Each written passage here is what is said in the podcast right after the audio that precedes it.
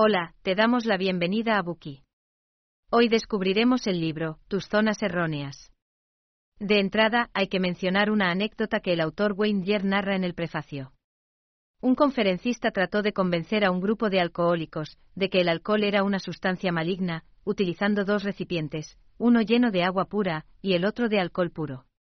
Colocó un gusano en cada recipiente y observó cómo el gusano que estaba en el alcohol se desintegraba, mientras que el otro permanecía ileso. ¿Qué se puede deducir del experimento? El conferencista intentó transmitirle a la audiencia los peligros del consumo de alcohol, pero lo que ésta aprendió del discurso fueron sus beneficios. La moraleja de la historia es que las personas interpretan las cosas en función de sus valores, creencias, prejuicios e historia personal. En tus zonas erróneas hay muchos ejemplos de este fenómeno, en los que se muestra cómo las personas oyen y perciben las cosas de forma diferente, muchas veces basándose en sus prejuicios e ideas preconcebidas. Este libro pretende ayudarnos a ser más conscientes de nuestros patrones de pensamiento y a superar dichos patrones negativos que nos impiden llevar una vida plena.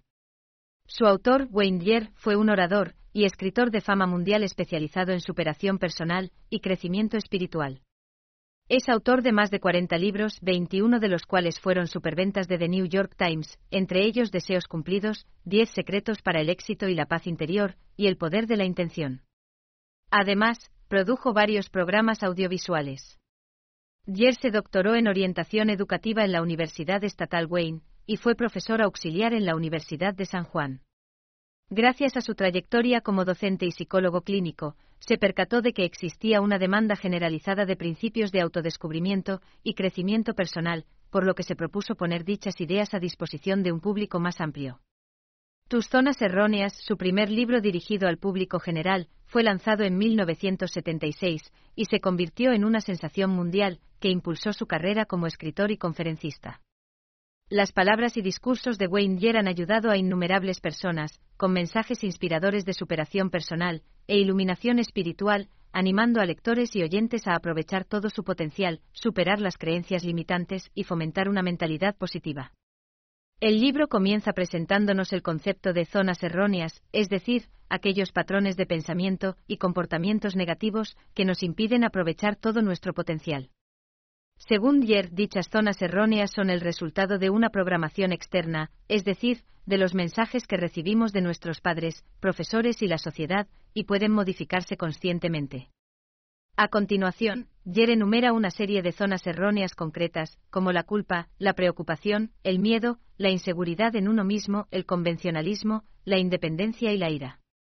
Para cada una de estas zonas, ofrece consejos prácticos sobre cómo identificarlas y eliminarlas, así como técnicas para desarrollar creencias y comportamientos positivos y empoderadores. A continuación, analizaremos el contenido principal del libro en las siguientes tres partes. Primera parte, la ilusión de las convenciones. Segunda parte. La ilusión de la independencia. Tercera parte. La ilusión de la ira. Primera parte. La ilusión de las convenciones. En esta sección hablaremos de la ilusión de las convenciones. Es posible que nuestros padres o cuidadores nos hayan enseñado desde pequeños a no decir ni hacer lo indebido. Ahora bien, ¿te has preguntado alguna vez qué está bien y qué está mal?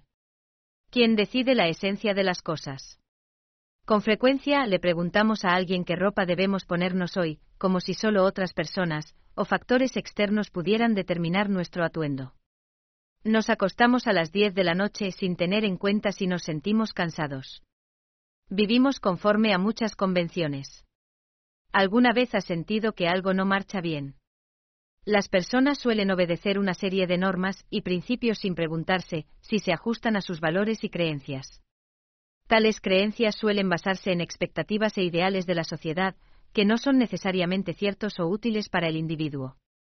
De este modo, terminan atrapados en un círculo vicioso, en el que hacen lo que creen que deben hacer, sin tener en cuenta lo que quieren o lo que más les conviene. Esto puede crear muchos malentendidos, creencias limitantes y dudas sobre uno mismo, lo cual recibe el nombre de zona errónea. Es fundamental que evaluemos estas creencias y determinemos cuáles son realmente beneficiosas y cuáles no nos sirven. Liberarse de dichas expectativas puede ayudarnos a sentirnos más realizados y felices. No hay nada absolutamente bueno o malo, y por lo tanto, no hay espacio para el debería. Si una convención o norma interfiere con nuestra salud mental y nuestra vida cotidiana activa, no es saludable.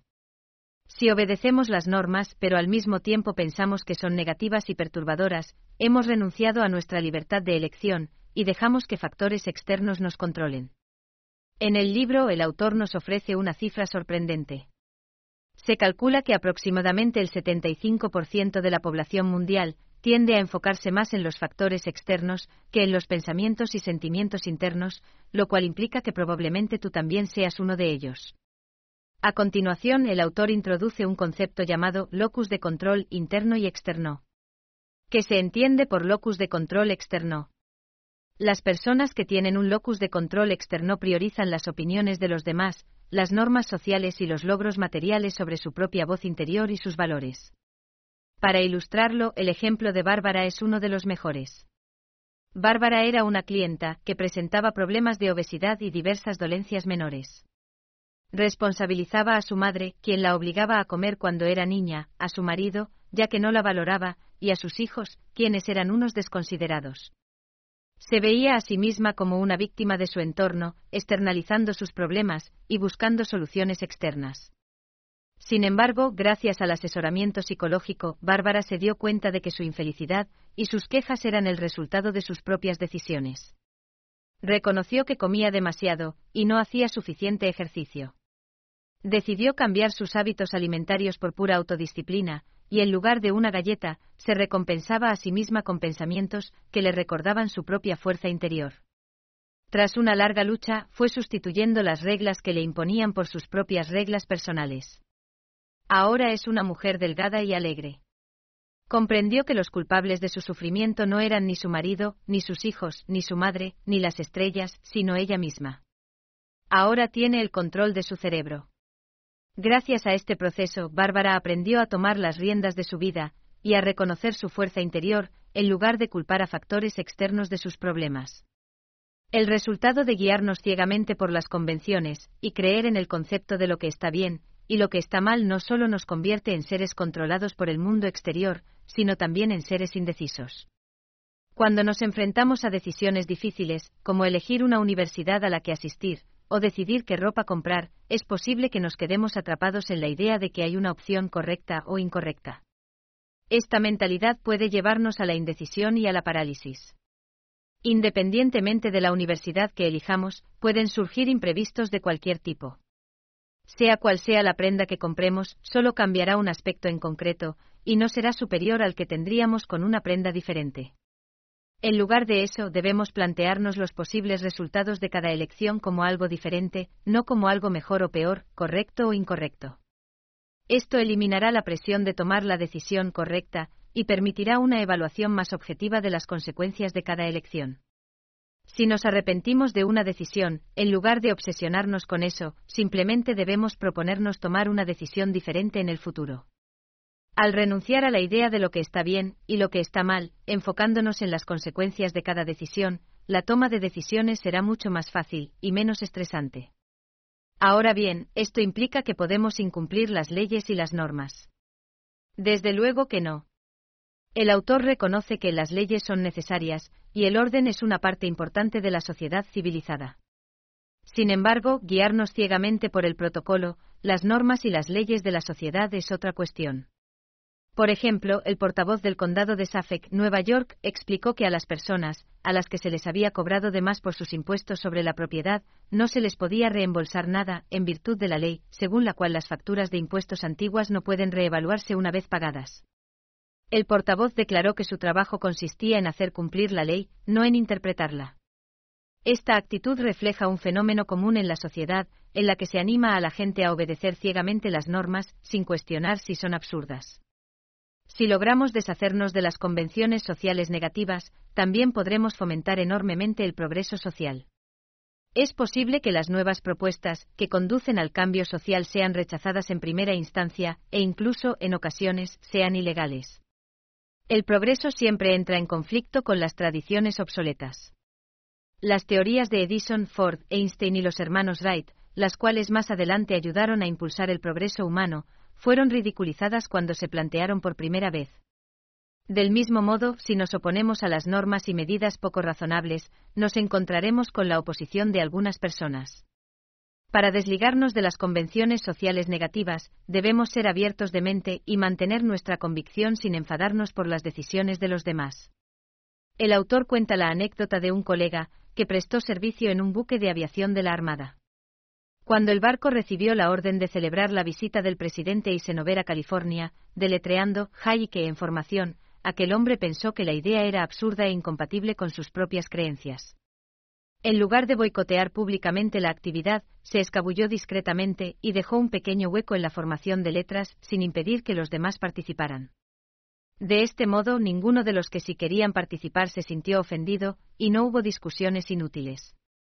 El autor nos recomienda que imitemos dicho comportamiento y nos opongamos discretamente a las convenciones sociales negativas, sin llamar la atención ni crear conflictos innecesarios. Los alborotos solo entorpecerán la realización de nuestros objetivos. La tarea de eliminar una zona errónea implica asumir riesgos y ser proactivo. Implica tomar un camino diferente del que nos han enseñado que es el correcto, sobre todo cuando no nos funciona. En otras palabras, implica pasar a la acción y hacer cambios en nuestra vida, aunque vayan en contra de lo que nos han condicionado a pensar y hacer. Debemos preguntarnos si realmente creemos en las convenciones que defendemos o si simplemente nos hemos acostumbrado a ellas con el tiempo. Hasta aquí llegamos con la primera parte de este buki. A continuación, hablaremos de la ilusión de la independencia. Gracias por escuchar. Compruebe el enlace de abajo para desbloquear el contenido completo. Dir hat dieser Podcast gefallen? Dann klicke jetzt auf Abonnieren und empfehle ihn weiter. Bleib immer auf dem Laufenden und folge uns bei Twitter, Instagram und Facebook. Mehr Podcasts findest du auf meinpodcast.de.